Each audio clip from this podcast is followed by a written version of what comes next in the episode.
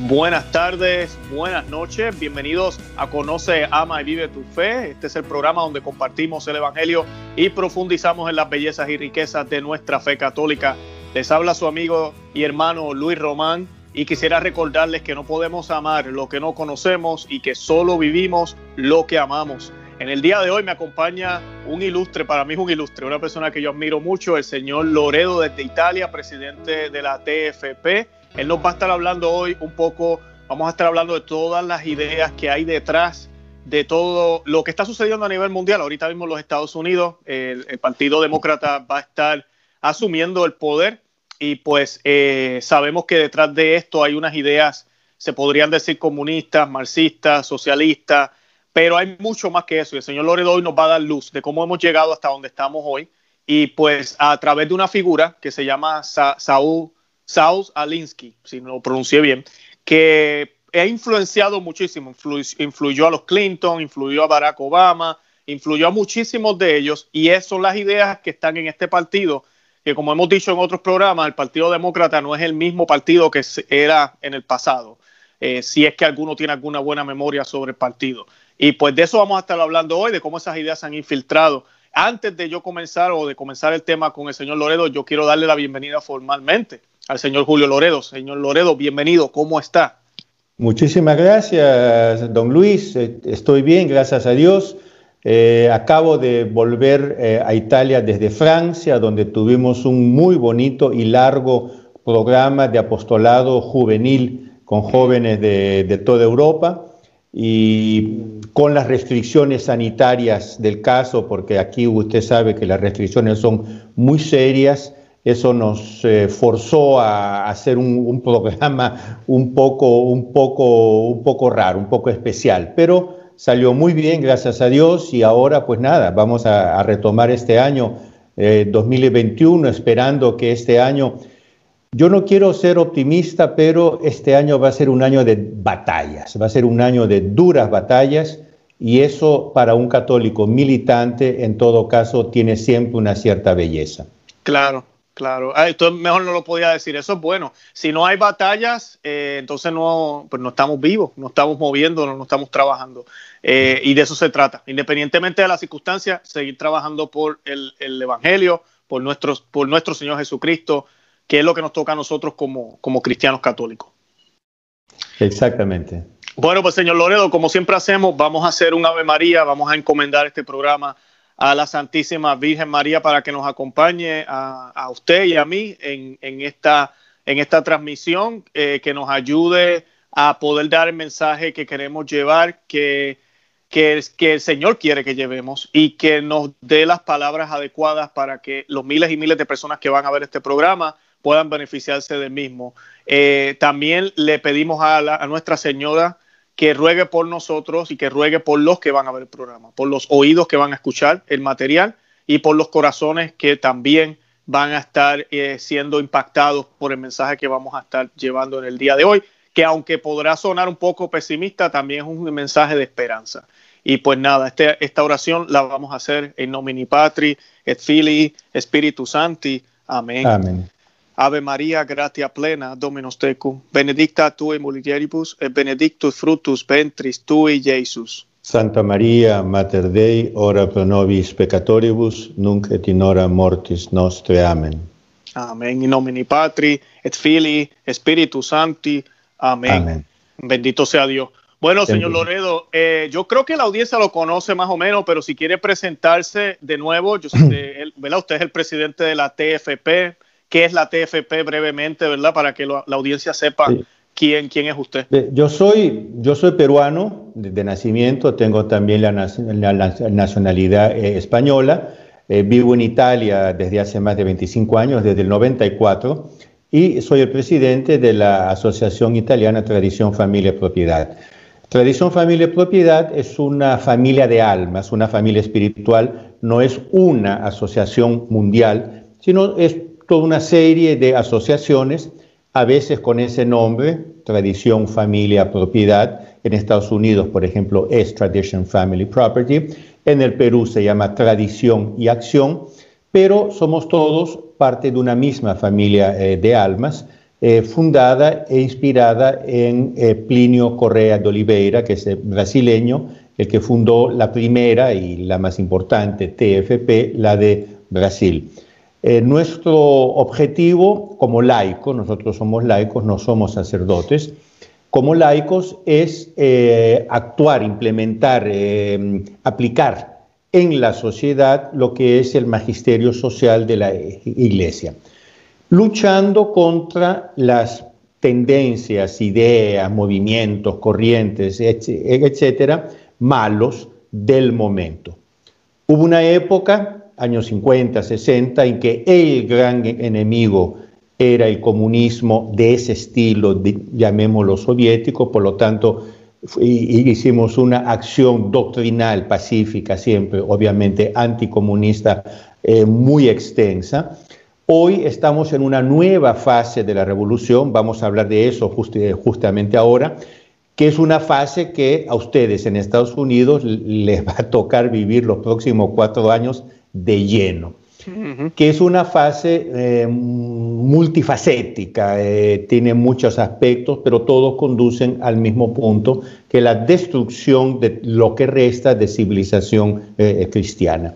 Y por lo tanto, hoy estamos empeñados, estamos metidos en campañas en favor de la vida, contra el aborto, en favor de la familia, contra la ideología LGBT, aquí en Europa en favor de las raíces cristianas de Europa que la izquierda quiere eh, no solo cancelar, sino simplemente no reconocer, nunca las hubo, etcétera, etcétera, inspirado siempre en lo que es el espíritu y el magisterio de la Santa Iglesia Católica Apostólica Romana. Excelente, perfecto, mejor no lo podía explicar. Eh, señor Loredo, y ya hablando de eso, ¿verdad? Mencionamos Estados Unidos, eh, mencionamos todas estas corrientes izquierdistas que sabemos que están en todo el mundo y que quieren negar lo que la cristiandad eh, hizo en la historia, lo que nuestro Señor Jesucristo impactó, ¿verdad?, el mundo eh, completamente y quieren borrar todo eso, cualquier cosa que sea, como nosotros llamamos tradicional, pero realmente es que sigue la ley de natural, la ley de Dios. No sé por dónde podemos comenzar. Tal vez podemos comenzar hablando de Alinsky o si quiere. no, yo, yo, creo que lo mejor sería entrar directamente en este personaje porque fue lo que usted me pidió. Sí. Es Saúl David Alinsky. ¿Quién era él? ¿Quién, dicho en inglés, Saul David Alinsky. Sí. Eh, yo explico rapidísimamente cómo lo conocí, porque yo que, esto ya lo, lo, expliqué en este, en este canal, por muchos años eh, estudiaba las infiltraciones de la teología de la liberación en Estados Unidos, sobre todo en el sur, Texas, sobre todo, pero en todo el, en, todo el sur, eh, sobre todo entre la población eh, hispánica, que en esa época era más bien chicana, ¿no? americano-mexicana. estudiando la teología de la liberación, eh, las penetraciones de lo que mal se llama izquierda católica, porque o uno es de izquierda o es, católico, izquierda católica es un eh, oxymoron. Eh, me encontré con que las asociaciones ligadas a la teología de la liberación en el sur estaban en simbiosis con asociaciones inspiradas por la Industrial Areas Foundation, IAF, ya, vamos a hablar de esto, estoy solo mencionando. Fundada por Saúl Alinsky. Ahora, eh, tuve que estudiar, leí todo sobre Saúl Alinsky, lo estudié mucho, etc. Y ahí me encontré con este personaje que es muy conocido en los ambientes, digamos, políticos, en los ambientes de izquierda, etc. Pero es un personaje, eh, ya murió, murió en el 72, es un personaje omnipresente, porque donde usted toque ambientes de izquierda en Estados Unidos, y yo estoy hablando sobre todo de la New Left, de la Populist Left, ya vamos a ver eso, uno toca la influencia de Saúl Alinsky. Eh, y por lo tanto, para nosotros católicos es importante saber esto, yo no quiero exagerar la importancia, no es que todo lo que está pasando en Estados Unidos eh, venga de Saúl Alinsky. yo dije una cosa muy concreta, donde uno toca eh, sectores de izquierda en Estados Unidos, uno ve en mayor o menor grado la influencia de Saúl Alinsky. En este, en este sentido, es un personaje omnipresente en la izquierda americana. ¿Quién era Saúl David Alinsky? Eh, Julio Loredo, señor Julio Loredo, disculpe. Por favor. Para, para que la audiencia, eh, usted mencionó la teología de la liberación. Hay un libro que escribió el señor Loredo. Nosotros hablamos de esto en otros programas, porque tenemos muchos nuevos suscriptores en el programa y tal vez no han visto en los otros videos. Cuando terminen de ver este programa, vayan y busquen, yo les puedo dejar los enlaces de esos programas eh, cómo eh, el señor Loredo explica de dónde viene la teología de la liberación, cómo se ha infiltrado en la Iglesia Católica actualmente en este pontificado y en todo lo que hay, cómo influyó al Papa Francisco también. Pero el libro se enfoca más en esto, en esa época, y se enfoca, fue escrito y, el estudio que él hizo, por eso es que se topa con este personaje del señor Loredo. Eh, para que tengan una idea de la historia. El enlace del libro se los voy a dejar en la descripción para que lo puedan comprar. Es un excelente libro para poder entender esto de la teología del pueblo, la teología de la liberación, que también tienen, liga, tienen esa sombra con el marxismo, el comunismo, el igualismo, de la igualdad y todas estas cosas que hoy en día se, se hablan. Eh, perdone, quería hacer ese paréntesis, señor Loredo. perfecto. Uno cuando habla tiene el defecto de suponer que todo el mundo ya conoce todo. Mm. Por tanto, es bueno que haya gente como usted que mire, vamos a explicar esto. Perfecto. Decía Saúl David Alinsky, eh, nace en Chicago en 1909. Él es hijo de un judío eh, de origen rusa, por tanto son judíos rusos, emigrados en Estados Unidos justamente para huir de las persecuciones contra los judíos en Rusia. Eh, judíos ortodoxos, él, él, cuenta que sea el padre, sea la madre, eran judíos ortodoxos. Hasta los 12 años lo educaron como judío ortodoxo.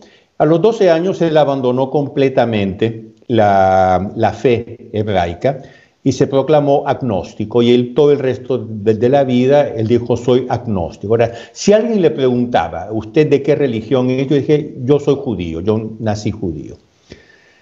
Em, después del colegio, entra en la University of, eh, eh, eh, Chicago, estudia sociología, arqueología, después cambia para criminología.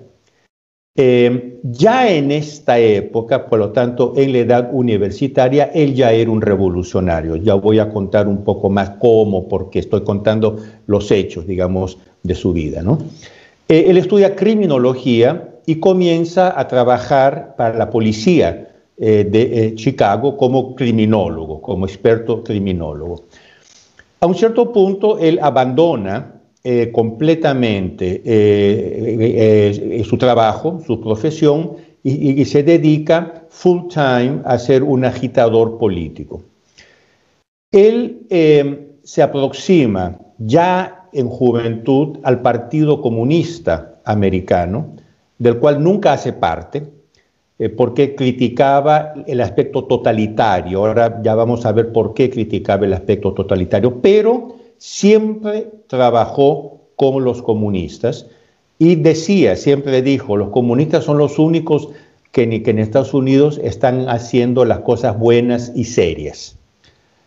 Como dije, él nunca entró en el partido porque criticaba el lado totalitario. Él era partidario de un comunismo más radical, más anárquico, menos jerárquico.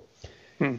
Durante la Guerra Civil Española, él fue uno de los fundraisers del Partido Comunista Americano para financiar los soldados comunistas que estaban luchando contra los nacionales en, eh, en España.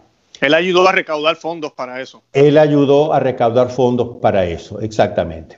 En esta misma época, él frecuentó, y, esto es interesante, ya, vamos a ver por qué, él frecuentó la, mafia de Al Capone.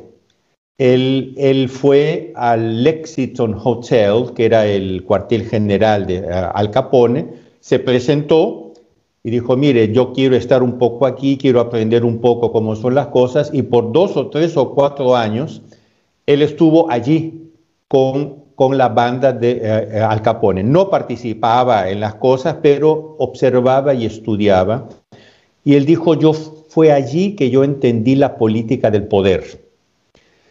Bueno, em, él se dio cuenta que el Partido Comunista Americano no tenía la mínima posibilidad de ganar en Estados Unidos. Si una revolución propiamente comunista en Estados Unidos era imposible. Entonces él dijo, no, lo que hay que hacer es organizar, este organizer, esta palabra es clave, organizar. Entonces él comenzó junto con un tal eh, Myth o Meredith, no, recuerdo ahora bien el nombre, a organizar los, los docks en, eh, eh, Chicago, que era la, parte más, más pobre y más destituida de Chicago. De ahí él se encontró, esto lo, voy a explicar también con un poco más de, detalle, él se encontró con los activistas católicos del catolicismo social de izquierda, que daría después en la teología de la liberación, mm. y ya comenzó a trabajar con ellos. En 1940, él funda la IAF, Industrial Areas Foundation que es una especie de universidad para agitadores políticos, financiado por la diócesis de Chicago, Monsignor Shale, y por el editor del Chicago Tribune, eh, que, era un, rico, no, me acuerdo ahora el, el nombre. Bueno, esta Industrial Areas Foundation, IAF, es una universidad, una especie de universidad que forma agitadores políticos, sea doctrinalmente, sea a nivel eh, eh, práctico, que decir, cómo hacer revolución. A través de esta Industrial Areas Foundation, él comienza a penetrar en todas las revoluciones que comenzaron a haber en Estados Unidos, todas aquí, aquí. Y es por eso que yo digo, donde usted ve a la izquierda en Estados Unidos, usted ve la manito de Saúl Alinsky. No es que él controle todo, no, pero usted ve la manito. Por ejemplo, él tuvo mucho que ver con el Civil Rights Movements de los años... Eh, eh, los derechos civiles. El movimiento por los derechos civiles, Martin Luther King y todos ellos. Claro. Que aquí es muy interesante porque, bueno, no es el tema de hoy, pero el movimiento por los derechos civiles, y eso Martin Luther King lo decía claramente, no es solo para obtener derechos para las personas de color, que en sí sería una cosa buena. Ellos lo concebían como un paso para la revolución americana. Era una praxis revolucionaria que eh, concretamente tomaba un tema de por sí bueno, que son los, derechos para todos, que además nadie es racista aquí, pero ellos tomaban eso como praxis, como ellos, dicen, como pretexto para hacer un paso rumbo a la revolución. Es en, el movimiento por los derechos civiles de los años 50 que se caldea toda la izquierda americana, incluso la de hoy. Es ahí que comienzan. de ahí vienen los años 60 y hubo una, un, digamos, un, un periodo que son los disturbios raciales de Rochester, en New York. También con la cuestión de los derechos civiles de las personas de color, pero ya con un tono más comunista. El líder Stokey Carmichael ya era comunista y él ahí fundó el Black, el Black Power y, eh, todo eso. Y Alinsky tuvo mucho que ver con eso. De ahí nace toda la izquierda religiosa incluso de los negros, la Black Theology of Liberation, la teología de la liberación negra, todo nace de aquí. Un año más tarde, en 1965, explota, revienta otro caso en California, que tal vez pocos lo conozcan porque hoy ya es historia. La, eh, la, huelga de las uvas de Delano en California, Delano Grape Strike. También, digamos que los que estaban pidiendo más, más derechos, más, que eran los agricultores de las haciendas de las uvas, tuviesen razón en uno, dos o tres puntos. Ellos no lo hacían solamente por eso, lo hacían como una praxis social revolucionaria. Y los líderes de esa Dileno Great Strike, que es el punto de partida de toda la izquierda católica de los años 70, 80, 90, ahí sería también todo otro tema para tratar, todo eso nació primero de los movimientos civiles, pero sobre todo de la huelga de las uvas de Delano. Eh, eh, señor Loredo, tengo una pregunta. Cuando usted dice para el beneficio de la audiencia, por ejemplo, estoy viendo aquí obreros contra patronos, eh, estamos viendo raza contra raza, ¿verdad? Esta guerra de las clases, más o menos, creo que es lo que están usando para, para empujar esta revolución. ¿Qué es lo que, qué es lo que buscan más allá? Ahí, aquí, excelente pregunta. Yo la, yo la iba a responder más tarde, pero ahora ah, doy un, Tranquilo, indicio, doy un indicio. Sí. La revolución es muy astuta. Ellos no es que inventan cosas y de ahí la aplican. Ellos van a buscar conflictos que ya los hay latentes y se meten en ellos. En estos conflictos, puede ser que haya cosas que uno podría perfectamente apoyar. Por ejemplo, esto más de 100 años atrás, cuando los obreros comenzaron a pedir 8 horas de trabajo en vez de las 10, 12, 14 que, que, había en la época. Es una cosa buena.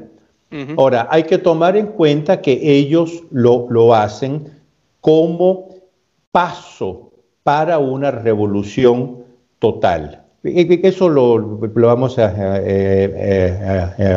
explicar un poco después. Okay. Pero la pregunta estaba perfecta.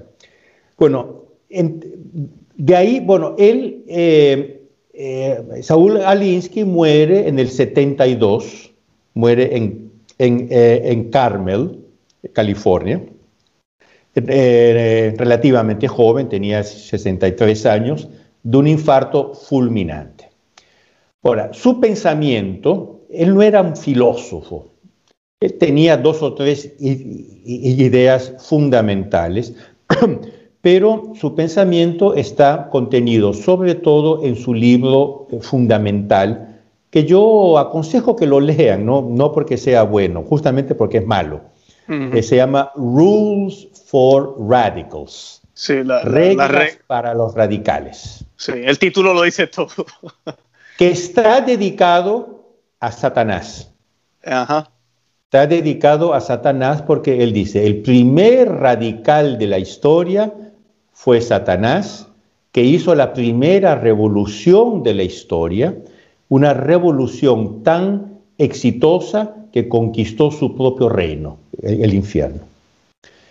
Ahora, eh, después hizo otro libro, Reveal for Radicals, es decir, eh, eh, El despertar de los radicales, donde él prácticamente repite las mismas cosas. repito, él no es un pensador. Y hacia el final de la vida, en el 72, hizo una, una enorme, muy larga entrevista para la revista Playboy. Yo aconsejo también que la lean, no la revista, sino consigan el texto de la, de la, entrevista, claro. De, la entrevista. A mí me mandaron el texto de la entrevista, yo la leí, yo la leí, leí, leí, leí toda. Estas son sus tres obras, digamos, fundamentales. Ahora, ¿cuál es la filosofía que está eh, eh, por, bueno, antes de, antes de, de entrar en la filosofía, él influenció por lo tanto, en los años 50 y 60 todo lo que se llamó la nueva izquierda. Eh, eh, eh, la, nueva izquierda en Estados Unidos, de la cual nace la actual izquierda del Partido Democrático. Ya llegamos al día de hoy. Usted hizo muy bien en distinguir el viejo Partido Democrático. Hay que acordarnos que el Partido Democrático en el 1800 era el Partido Conservador, mm. era el partido de los hacendados, era el partido de la aristocracia del sur, era el partido que decir, no tiene nada que ver con el Partido Democrático de hoy. Por si alguien tiene una especie de Em, afección, digamos, por el Partido Democrático, que yo le entiendo perfectamente, si tiene esa, esa afectividad, ese, afecto por el Partido Democrático, sepa que, está, que tiene la cabeza un Partido Democrático que ya no, eh, ya no eh, eh, existe. Es importante porque la, si uno lee historia, solo que uno ve, entonces uno dice, pero mira, el Partido Democrático es bueno, mira lo que hicieron en el pasado, o Inclusive Hollywood utiliza eso mucho también. Uno lo ve en películas. Y te ponen el Partido Democrático y tú dices, pero ah, mira, ellos siempre han sido los que han luchado por nosotros. Eh, eso hay que distinguir eso, hay que distinguirlo.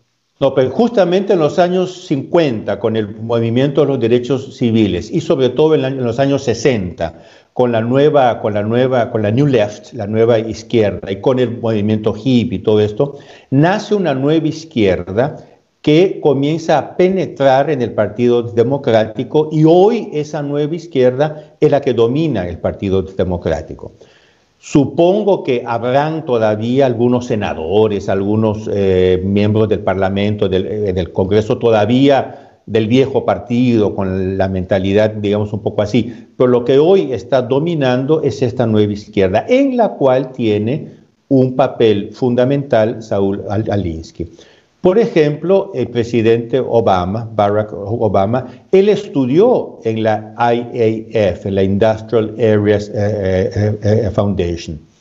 Él fue agitador, como ellos lo llaman, organizer, ya cuando Alinsky había muerto. Obama es muy joven para haber conocido a Alinsky. Él entró un poco, un poco después que Alinsky murió.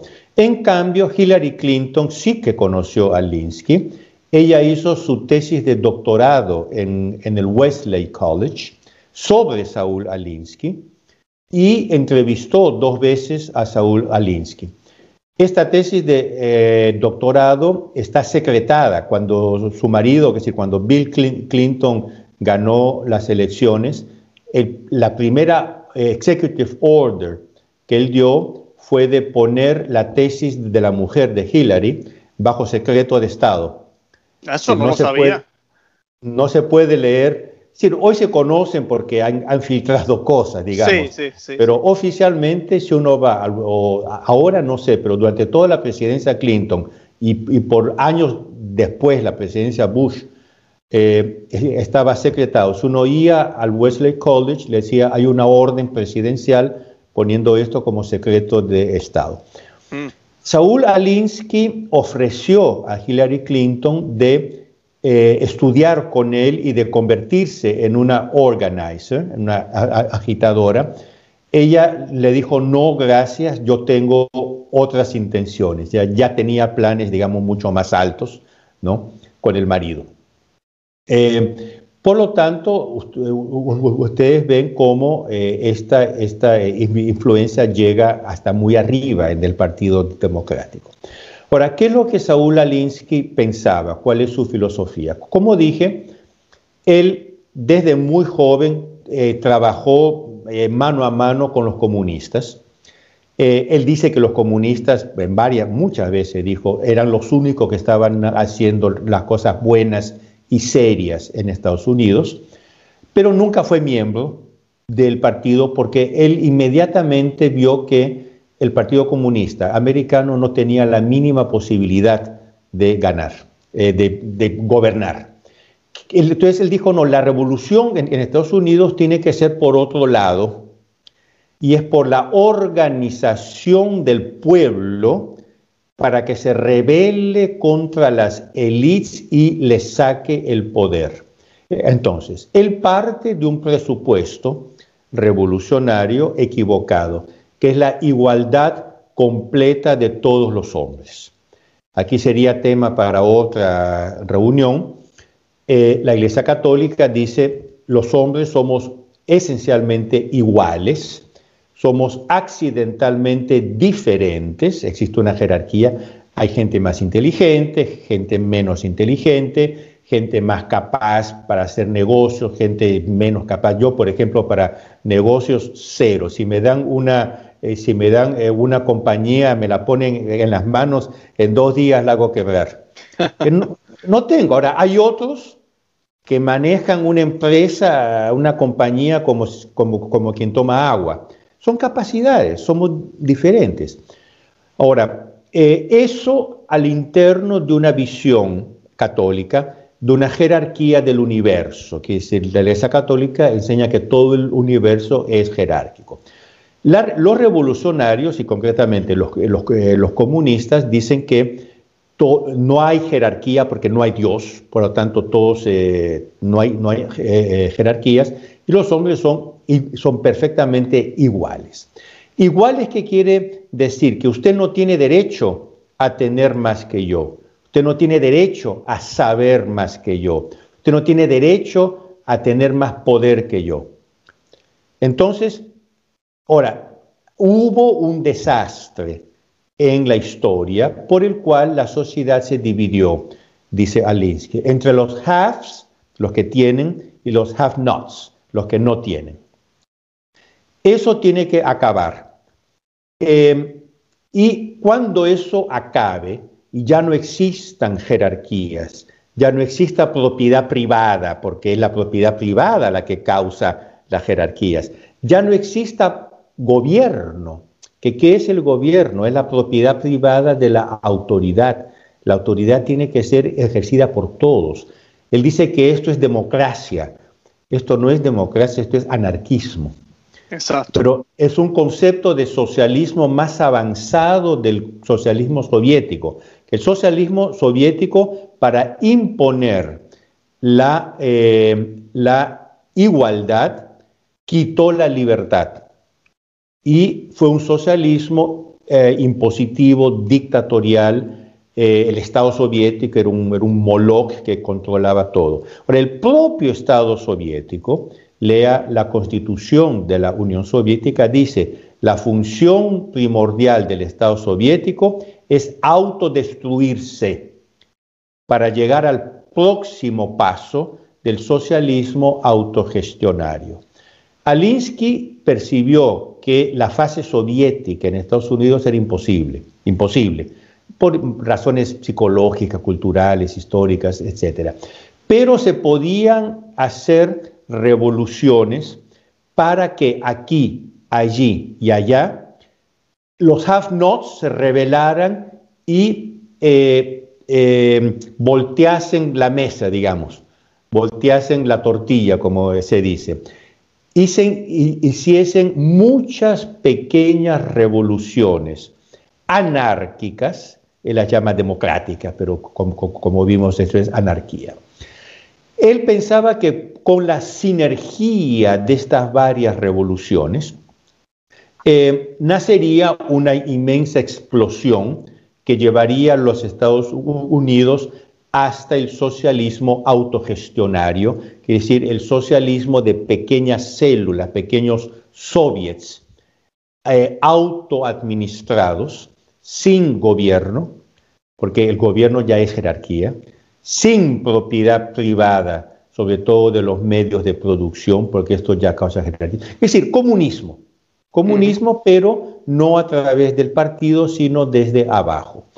Entonces, él decía, eh, tenemos que primero detectar dónde hay conflictos. Y ahí dice, rub them raw, es decir, frotar el conflicto hasta que esté en carne viva. Este es uno de sus eslogans, rub them raw, decir, frotar hasta que esté en carne viva. ¿Cómo? organizándolos, organizándolos. Entonces, él era un maestro, y eso sí hay que reconocerlo, un maestro en organizar para después lanzarlos en la lucha política eh, de izquierda. Entonces, organizarlos como? Con un sistema de concientización. Yo puedo solo mencionarlo porque ya solo esto sería un tema muy, eh, muy largo. Pero es que, ¿qué es lo que pasa? La persona eh, el have-not, eh, digamos el proletario, no se revela, no se alza en armas, ¿por qué? Que no tiene la conciencia que está oprimido. Ahora, yo no puedo decirle, tú estás oprimido, tienes que rebelarte, porque eso sería imponer. Yo tengo que hacerlo a él concientizarse a sí mismo que es un oprimido y que tiene que rebelarse. Y esto a través de un sistema de educación que se llama Consciousness Raising, que es muy sutil, yo lo estudié mucho y es impresionante, muy sutil, por el cual, por ejemplo, usted está junto a un eh, obrero que está esperando para tomar su, su ómnibus para volver a casa. Y pasa una persona en un, en un, en un, carro muy fino el, organizer al lado dice, oh, ¿qué, carro bonito eso. Ese, sí, sí, muy bonito. Y nosotros teniendo que tomar el ómnibus. Hmm. Eh, ¿No? Ahí está, ahí está, excelente. Wow. ¿No? Entonces, si quiere, otra vez podemos hablar solamente sobre esto que es el Consciousness Racing. Pero ese es tremendo ejemplo, muy buen ejemplo. pero es así. Entonces, Saúl Alinsky tiene toda una serie de reglas de cómo organizar. Entonces, por ejemplo, eh, en la máquina política actual del Partido Democrático, ellos usan toda esta filosofía. Ellos, eh, por ejemplo, matan al pobre de George, George Floyd, se llamó el que, que de origen a Black Lives, Lives Matter. Es una pena, ¿no? Eh, no debería haber acontecido. Todo el, todo el mundo quedó, quedó chocado. Yo personalmente lo digo, recé por su alma porque hay que rezar por todos. Claro que sí. Pero claro, ahora ellos se aprovecharon de eso y robbed them raw. Flotaron en el problema racial, hasta transformarlo en un movimiento anárquico contra la policía, pero no solo contra la policía, sino contra toda, toda autoridad, etc. Este modo de trabajar es típicamente alinskista y es lo que se llama the populist left, la, eh, eh, izquierda populista, the new left, la nueva izquierda, o el nuevo Partido Democrático tiene un nombre ahora que de los años 60 que ahora me, me, eh, olvidé. Pero, eh, por lo tanto, no es el viejo comunismo del partido, etcétera. Es una cosa multiforme, multifacética. Ellos van a encontrar, eh, ellos van a buscar. Ah, en la tarjeta de Alinsky, si a Saúl D. Alinsky, have trouble, will travel. ¿Tienes problemas? Yo viajo. Hmm. Si dime tu problema que yo voy ahí. No para resolverlo, sino para asusarlo. Sí. Entonces, claro, una revolución aquí, una revolución allá, una revolución aquí, él, él pensaba o él creía o esperaba que la sinergia de todas esas revoluciones locales causase perdón, la gran revolución americana eh, hacia el socialismo autogestionario. Entonces, claro, ellos, ellos manipulan situaciones de conflicto. Ahora vuelvo eh, a su pregunta de antes. Hay algunas situaciones que son legítimas, que decir, perdón, que es legítimo reaccionar. Claro que sí, las hay. Mm. Pero no es eso lo que ellos quieren, porque si eso, si eso si ellos quisieran solo eso, resolverían esa situación y basta. No, ellos quieren abolir la propiedad privada, quieren abolir el Estado, que es la autoridad, que es la propiedad privada del poder, y acaban por abolir la familia también, porque la familia es, no es nada más, nada menos que la propiedad privada de la mujer o del hombre. Esta es mi esposa, este es mi esposo, mi marido, esta es mi mujer. Mi. Ahora, eso al interno de una visión perfectamente agnóstica, él no creía en, Dios ni, en nada, y amoral. Él no era inmoral, él era amoral. Por ejemplo, él era un womanizer eh, y, que iba con mujeres públicas. Y él lo decía así tranquilamente. A las tantas, una vez le sacaron una foto de él entrando en un motel de, esos así, con una mujer pública y lo, y lo amenazaron con publicar esa foto y dijo, publíquenla. Yo les muestro 15 otras fotos mías porque yo nunca escondí el hecho que yo soy así. Hmm. Eh, por ejemplo, cuando él estaba en la universidad, él no tenía plata, el, padre de él no era muy rico, eh, eh, ¿qué, es lo que él hacía? Él iba a la cafetería y en un lado de la cafetería él él agarraba toda la comida y comía, comía bien. Cuando tenía que, pagar el ticket, él no pagaba el ticket, él iba al otro lado y pedía un café. Y lo, pedía muy así, coffee, coffee, ¿no? para que todos lo vieran. Tomaba el café delante de todos para que lo vieran y, cuando tenía que pagar el ticket dice, ah, eh, se me perdió el ticket pero como usted vio, yo tomé solo, solo, un café. Ah, sí, sí, yo lo vi, no se preocupe, son 10 centavos. wow. Y eso durante, ahora, cuando le preguntaron, o le preguntaban, pero usted no tenía problemas de, eh, conciencia, él, le decía, es que usted bromea, yo conciencia, ¿cuándo? Hmm. Entonces, claro, este era Saúl Alinsky. Ahora, desde el inicio de su, de su acción revolucionaria, él percibió que en, del lado católico, en la Iglesia Católica, ya habían esas corrientes que después dieron en lo que hoy es la mal llamada izquierda católica. Y él desde el inicio trabajó íntimamente conectado con estas realidades católicas de izquierda eh, en la Acción Católica de Chicago a través de Monseñor John Egan, después con los grupos de la teología de la liberación marxistas incluso, sobre todo en el sur de los Estados Unidos, porque la teología de la liberación funciona a nivel práctico a través de la organización de los fieles, en comunidades eclesiales de base, las llamadas CEPs, en las cuales se hace la misma concientización que Alinsky hace en sus grupos. Cuando se conocieron, decían, bueno, pero somos lo mismo, ¿no? Entonces, toda la red de la, entre mil comillas, izquierda católica, las comillas en católico, porque son izquierda, lo que no son es católicos, en toda la red de la izquierda católica en el sur de los Estados Unidos, eh, por ejemplo, me viene en mente EPISO, el Paso Interfaith o Interreligious People's Organization, una cosa así, EPISO. Es izquierda católica, pero es Alinsky. Entonces hubo una simbiosis, una simbiosis entre todo el alinskismo y todas las comunidades eclesiales de base inspiradas en la teología de la liberación.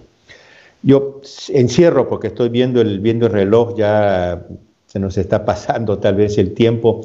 Encierro, le, quería, le quería hacer un comentario, eh, señor Loredo. Esto explica un poquito también a veces eh, cómo vemos hoy en día muchos obispos y cardenales inclusive, cómo esta infiltración, ¿verdad?, por parte de estas ideas que como decía usted, a veces puede ser supuestamente, o puede, una causa buena, pero la manera en que lo hacen, porque ahorita mismo aquí en los Estados Unidos da pena decirlo, pero los obispos apoyan muchos de ellos este tipo de movimiento. Ahorita con Black Lives Matter, eh, el, de Texas, usted hablando de Texas, el obispo de Texas eh, se arrodilló en público, la foto yo creo que corrió todo el mundo, y él con su, eh, con su letrero de BLM, él recibió hasta una llamada del Papa Francisco, felicitándolo por lo que le estaba haciendo.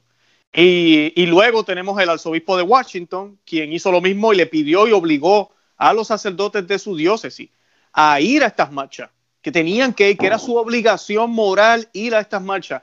Y unos meses después, el Papa Francisco lo hizo cardenal. Eh, es triste ver esto, pero es lo que se premia también dentro de la iglesia. Cuando ellos eh, se, se meten de lleno en estos movimientos, porque pues tal vez para muchos este es el bien que tenemos que ir y realmente no lo es, ¿verdad? Porque no es católico ni cristiano, va en contra de lo que de lo que siempre la iglesia nos enseñó. Absolutamente. Usted vea, vea por ejemplo, Black, Lives Matter. Um, ellos son contra el racismo. Nadie es racista. Pero usted vea qué es lo que ellos entienden por racismo. Por ejemplo, racistas son todos los que colonizaron eh, a Estados Unidos.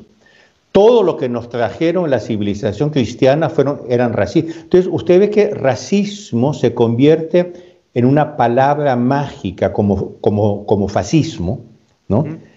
Para atacar, a, por ejemplo, han eh, pintado y, hasta destruido estatuas de San Junípero Serra, el apóstol de la California.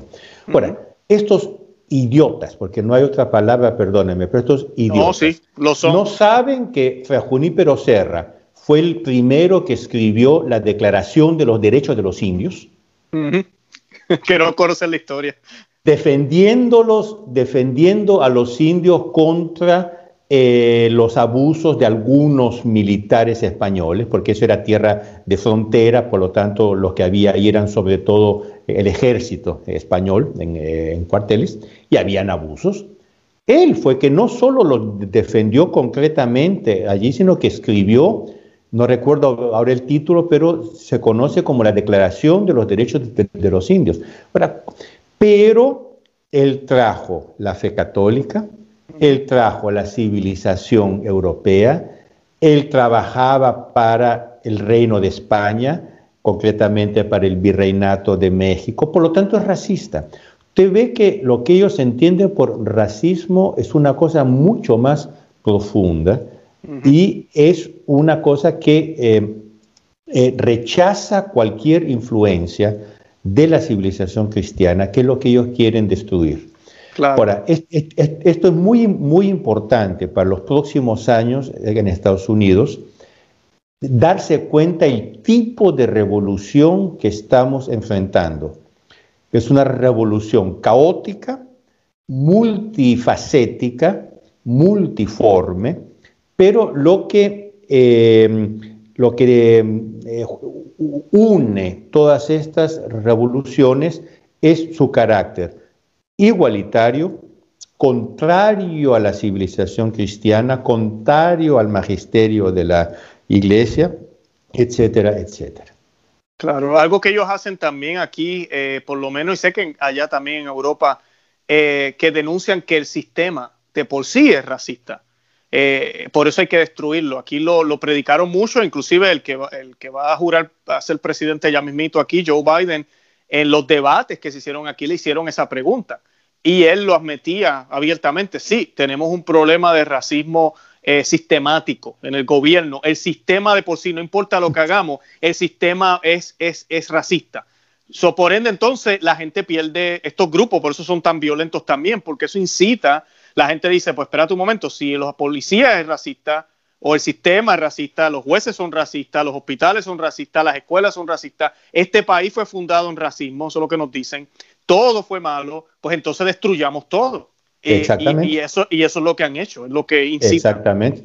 Eh, eh, por ejemplo, cuando acusan a los católicos que defienden la moral católica en tema de, de homosexualidad, ¿no? Racismo como si los homosexuales fueran una raza. Una raza, sí. Entonces, claro, e, ellos están usando este, esta palabra y es lo que el profesor Plinio Correa de Oliver, el fundador de las TFP, describía en un libro eh, muy importante y cada vez más eh, importante que él escribió en el 65, Transbordo ideológico inadvertido y diálogo. Él dice que la revolución manipula palabras, toma una, una, palabra dotada de mucha energía propagandística, racismo, por ejemplo, ¿no? y la lanza, lanza con una palabra mágica. Después es como si fuera un huevo que usted con una eh, agujita, sin que se den cuenta, usted le saca lo que tiene y le pone otro, otro contenido. Es siempre el huevo. Después le saca ese y, y le pone otro. Entonces ellos van dando significados siempre más radicales, siempre más revolucionarios a la misma palabra que es una palabra que, como usted señala perfectamente, tiene que suscitar eh, indignación. Y ellos la usan y la cargan con una e-, energía, con una electricidad, que es la electricidad con la cual se hacen las grandes revoluciones. Estados Unidos va a pasar, ya está pasando, y va a pasar por una gran revolución. Y eso hay que entenderlo y hay que entenderlo, sobre todo, primero, porque cuando uno se enfrenta a una revolución del caos, el primer punto para reaccionar es salir de ese caos. Tomar una cierta, una cierta distancia psicológica de ese, de ese caos. Segundo, en vez de meterse y decir, este, este, este, pero tal blog dice esto, tal blog, agarrar los grandes temas y analizarlos desde el punto de vista del magisterio tradicional de la iglesia. ¿Qué es lo que piensa la iglesia sobre esto? ¿Qué es lo que piensa sobre eso? Las encíclicas de León XIII, las encíclicas, todo el, todo el magisterio. Y analizar los temas desde una gran altura que nos va a dar serenidad. Si no, nos vamos a dejar absorber por el caos eh, vacuna sí, vacuna no, COVID chino, no, no es chino. Ahí nos perdemos. Tremendo, tremendos consejos los que yo le iba a hacer esa pregunta. Entonces, ¿qué hacemos? Porque ya estamos viendo lo que está sucediendo, estamos viendo las intenciones, estamos viendo que ellos están controlando el vocabulario. Usted hablaba de vocabulario ahorita, ¿verdad? Nos han cambiado la definición de matrimonio. Ya nada de lo que es real es real. Ya un hombre puede ser mujer, mujer es hombre. Bueno, ya no se puede ni usar esos términos. Ahorita aquí en, la, en Estados Unidos, ese es uno de los reglamentos que impuso Pelosi a este nuevo Congreso, que no utilicen nada que sea hombre, mujer, papá, mamá, niño, niña. ahorita ah. ellos no, van a utilizar eso. Han adoptado esas reglas, que yo sé que en Europa ya eso llevan tiempo con esas reglas, yo creo que en la mayoría de los países. esto es algo mundial, es algo para negar la realidad y como dijo usted, todos somos, eh, es una igualdad diabólica, porque esa es la única palabra que le cabe. y no se dan cuenta que abren, abren la puerta para el caos, porque, por ejemplo, este, este señor que del Congreso dijo a man and a woman, and a woman yes. no, no se da cuenta que él está siendo discriminatorio, que él mencionó hombre y mujer. Ahora, ¿cuántos géneros hay según ellos? ¿Por cuántos baños? No sé. él, él, tendría que decir a man, a woman, a gay, a lesbian, a bisexual, a transsexual, a ba, a... Y por ahí sigue. Porque si él dice a man and a woman, él, él, está siendo discriminatorio contra todo. Ahora, usted ve el tipo de... ellos se contradicen, ¿no? Y la contradicción que ellos mismos tienen, porque si no hay diferencia pues entonces ¿para qué, para qué te preocupas? No, no que somos, ¿verdad? No hay diferencia, pues deja, deja así. No empieces a men a woman, ya. Ahora, justamente delante de una revolución del caos, el primer paso es salir del caos. No dejarse eh, absorber por el caos, porque, como usted dijo muy bien, este, este es un caos que trae electricidades, trae eh, una indignación que es un parte natural, pero sobre todo eh, pumped, eh, ¿cómo se llama? Bombeada por la, por la propaganda y por el demonio, esto es toda una otra cosa que podríamos, ya hemos hablado en otro programa de ángeles y demonios, cuando hay este tipo de agitación, es muy fácil que el demonio se meta porque el demonio es un espíritu de agitación. Demonio e, etimológicamente quiere decir el divisor, el que provoca divisiones y por lo tanto conflictos. Mm. Eh, salgamos de esto contemplemos la belleza de la Santa Iglesia Católica, contemplemos la belleza y la verdad de las verdades católicas y tomemos todos estos, estos temas con esta altura, manteniéndonos siempre en la misma posición que la, y reaccionando, sí, criticando, denunciando, etcétera, pero desde una posición de suma serenidad. Eso yo, yo, creo que hoy, hoy por hoy, sobre todo en Estados Unidos, la serenidad es, es, un punto importante. fundamental. Que si no nos vamos a dejar tomar, vamos a acabar nosotros también como los que asaltaron el Congreso, ¿no? Eh, usted puede estar de acuerdo, puede no estar de, acuerdo, pero todo el ambiente ese es, eh, fácilmente lleva para cosas que no son buenas. Eso no viene de Dios. Eh, eh, algo algo que, a mí me gusta recordarle a las personas para que sepan si están realmente, ¿cómo se dice? Um, es que si están cerca de Cristo, podríamos decir, o, o, están buscando refugio, esa es la palabra que busco, refugio en Cristo. Yo escuchaba los otros días aquí un analista político, mi esposa me estaba compartiendo un video y él decía, él no es católico, es un analista de estos políticos, está hablando de toda esta crisis y todo lo que está pasando aquí, eh, es bien frustrado con, lo que está pasando. Y él dice en el video, yo no sé si yo pueda dormir hoy, yo no sé si yo pueda dormir. Y yo me reía y miraba a mi esposa y decía, pues yo dormí de lo más bien. Yo dormí de lo más bien porque yo estoy en los brazos del Señor. E independientemente de lo que esté pasando allá afuera, no es una actitud de que a mí no me interesa lo que está pasando allá afuera. Yo estoy consciente y yo sé lo que pasa allá afuera y yo estoy muy bien informado y también sé mi postura y sé lo que tengo que, hacer para luchar esa batalla. Pero al final del día, a la hora de dormir y, en mi espiritualidad, mi, Señor es mi Rey, Él es el jefe, ¿verdad? Como decimos en palabras acá más, más humanas, Él es el que me, me llena y me da ese descanso. Y yo sé que al final del día todo, todo lo que sucede en el mundo eh, pasa porque Dios lo ha permitido. Y si Dios lo ha permitido, porque así creemos que no se mueve ni el mínimo ¿verdad? cabello, hoja en, en el planeta, si Dios no lo permite, Dios está en control, pues entonces tenemos que tener la fe de aunque, aunque parece que son tiempos malos, con la gracia de Dios, son tiempos que nos van a permitir probar nuestra fe. Son tiempos que nos van a fortalecer nuestra fe y nos van a ayudar a apreciar más lo que tenemos, que es nuestro Señor en la Eucaristía, en los sacramentos, en las Sagradas Escrituras, en el Magisterio, en todo lo que tenemos. Y tenemos que abrazarnos a Rosario, a la, Santa, a la Santísima Virgen de Fátima, que predijo esto. Ella dijo que se iban a regar todos estos errores por el mundo entero y eso es lo que estamos viviendo. Los errores de Rusia están por todos lados ahorita mismo. señor Loredo, gracias por ese consejo porque esa es la clave. Si no, nos volvemos locos. Nos volvemos locos. Y eso es lo que no puede, no puede, no puede, no puede, no puede pasar. Y en todo caso, eh, recordemos que eh, a los que quieran profundizar, eh, lean este libro de Alinsky, Rules for Radicals. Es un libro pésimo dedicado a Satanás, ya, ya, ya lo dije. Por lo tanto, no es que lo estoy recomendando como si fuera una buena lectura, pero hay, hay que conocer al enemigo.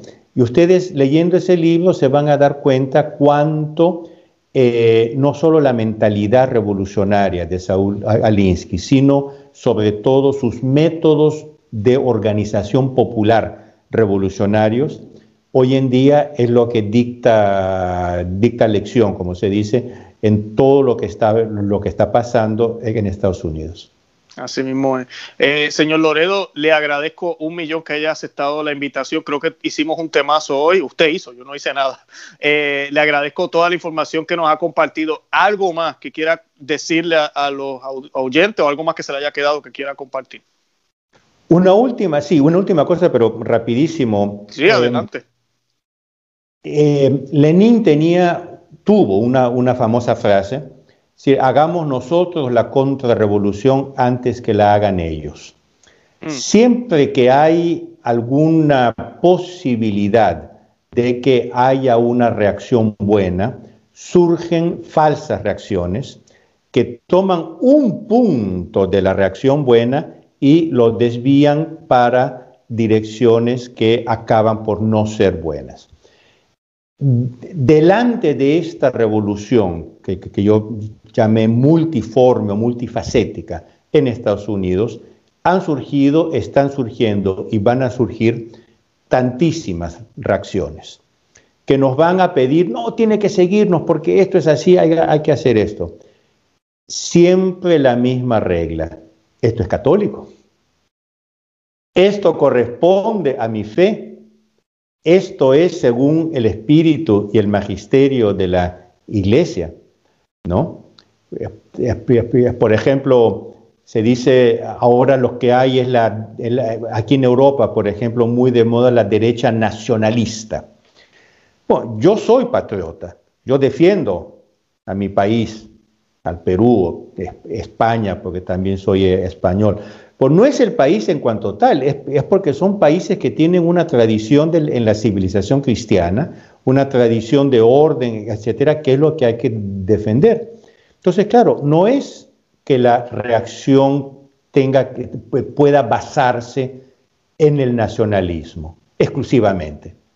También es el nacionalismo, pero el ideal es la civilización cristiana. Amén. Entonces, claro, van ustedes, van a ver muchas reacciones que la mayor parte de ellas van a tener un aspecto, tal vez dos, tal vez tres buenos, pero no se dejen arrastrar por estas reacciones fáciles. Háganse siempre la pregunta, ¿esto me lleva al reino de Cristo, sí o no? Mm. En la medida que me lleve va a estar bien. En la medida que no me lleve, mm, mm, un pie atrás. Exacto, exacto. Eh, señor Loredo, gracias, de verdad que sí. Le vamos a estar compartiendo a los oyentes a los que están viendo el programa los enlaces de los videos anteriores que hicimos con el señor Loredo.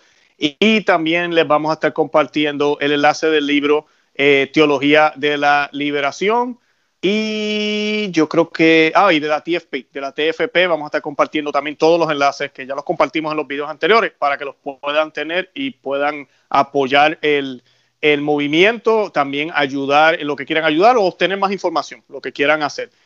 señor Loredo, yo con eso entonces me voy despidiendo. Espero que, este año, ¿verdad? Como estábamos hablando fuera del aire, eh, pareciera que las cosas no son buenas, pero siempre tenemos que estar eh, optimistas, ¿verdad? Que tenga un feliz año, un bendecido año. Sabemos que va a ser un, buen año, un año, como fue que usted me dijo, eh, de batalla. De batallas. Va a ser un año de batallas y de batallas muy serias, pero eh, militia est vita hominem super terram. Libro de Job, la vida del hombre en la tierra es una milicia. Amén. Oh, qué chévere. Excelente. Pues, señor Loredo, yo me despido una vez más y... Muchas gracias a usted, muy, muchas gracias a todos nuestros queridísimos eh, eh, no sé si llamarlos telespectadores a, la moda antigua, o video, video espectadores. Un saludo a su señora, a su familia y a todos ustedes. Amén, amén, gracias. Igualmente allá a todos ustedes, siempre estamos orando por ustedes. Y nada, pues nos despedimos con los oyentes, como siempre cierro el programa, ¿verdad? Y siempre les digo, los amamos en el amor de Cristo y Santa María, ora pro nobis. Ora pro nobis.